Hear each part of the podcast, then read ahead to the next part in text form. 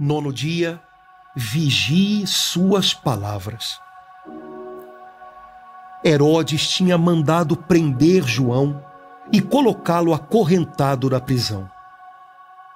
Fez isso por causa de Herodíades, mulher de seu irmão Filipe, com quem se tinha casado. João dizia a Herodes: Não te é permitido ficar com a mulher do teu irmão. Por isso, Herodíades o odiava e queria matá-lo, mas não podia. Com efeito, Herodes tinha medo de João, pois sabia que ele era justo e santo, e por isso o protegia. Gostava de ouvi-lo, embora ficasse embaraçado quando o escutava. Finalmente, chegou o dia oportuno. Era o aniversário de Herodes e ele fez um grande banquete para os grandes da corte, os oficiais e os cidadãos importantes da Galileia. A filha de Herodíades entrou e dançou, agradando a Herodes e seus convidados. Então o rei disse à moça: Pede-me o que quiseres e eu te darei.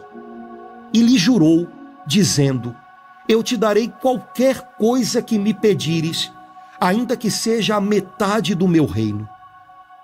Ela saiu e perguntou à mãe: Que vou pedir? A mãe respondeu: A cabeça de João Batista.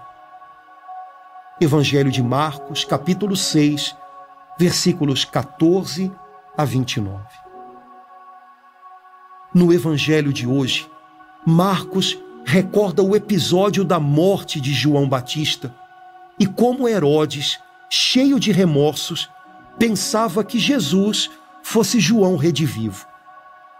O cruel assassinato de João havia marcado para sempre o coração de Herodes, talvez por ter sido algo tão banal quanto injusto. De fato, segundo Marcos, a única razão que obrigou o rei a liquidar João foram suas palavras precipitadas, ditas num momento de exaltação e descontrole. Um velho ditado diz que palavra de rei não volta atrás. E se assim é verdadeiramente, Herodes havia se comprometido com suas palavras a realizar os caprichos de uma jovem dançarina. O astuto rei tornou-se prisioneiro da jovem cortesã por causa de palavras impensadas. É preciso que aprendamos a vigiar nossas palavras, querido irmão, querida irmã. Palavras precipitadas, ditas em momentos de sangue quente, podem ser o começo de novos e maiores problemas. Peça ao Senhor que no dia de hoje o Espírito Santo seja um vigia à frente de seus lábios, para que eles não se tornem um laço para prendê-lo em situações de embaraço e perigo. Uma só palavra inspirada pelo Espírito tem mais poder para fazer o bem do que muitas palavras ditas debaixo de ira e nervosismo. É preciso saber a hora de falar e a hora ainda mais preciosa de calar. Partilho com você algumas palavras da Escritura sobre a importância do que um homem diz. Guarda tua língua do mal e teus lábios de palavras enganosas. Aparta-te do mal e faze o bem. Busca a paz e vai com ela em seu caminho. Salmo 33, versículos 14 e 15. O falador fere com golpes de espada. A língua dos sábios, porém, cura. Os lábios sinceros permanecem sempre constantes. A língua mentirosa dura como um abrir e fechar de olhos. Livro de Provérbios, capítulo 12, versículos 18 e 19. A língua serena é uma árvore de vida, a língua perversa corta o coração. Livro de Provérbios, capítulo 15, versículo 4. É do fruto de sua boca que um homem se nutre. Com o produto dos seus próprios lábios, ele se farta. Livro de Provérbios, capítulo 18, versículo 20.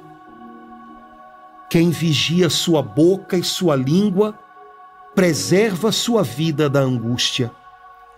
Livro de Provérbios, capítulo 21, versículo 23. A língua, porém, nenhum homem a pode domar. É um mal irrequieto, cheia de veneno mortífero.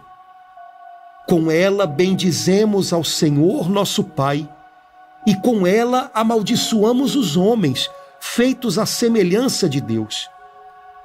De uma mesma boca procedem a bênção e a maldição. Não convém, meus irmãos, que seja assim. Porventura, lança uma fonte por uma mesma bica, água doce e água amargosa? Acaso, meus irmãos, pode a figueira dar azeitonas ou a videira dar figos? Do mesmo modo, a fonte de água salobra não pode dar água doce. Carta de Tiago, capítulo 3, versículos 8 a 12. Oremos, pedindo agora ao Senhor sabedoria para usar palavras abençoadas no dia de hoje. Pai querido, aprendi hoje que palavras malditas são cadeias que me aprisionam a situações de perigo e destruição. Perdoa-me, Senhor, porque devido à minha constante precipitação no julgar e no falar, tenho sido injusto e impiedoso com tantas pessoas. Perdoa-me se me envolvi em contendas desnecessárias pelo meu modo errado de me expressar. Pai, preciso da sabedoria do teu espírito para discernir quando devo falar e quando devo calar. Preciso dele igualmente para saber como falar, a fim de alcançar com amor o coração das minhas pessoas queridas. Usa minhas palavras hoje como sementes de bênção, Senhor. Dá-me palavras cheias de paciência, prudência, perdão e bondade. Usa-me, Pai, como um arauto de boas novas para a vida dos meus irmãos, em nome de Jesus. Amém.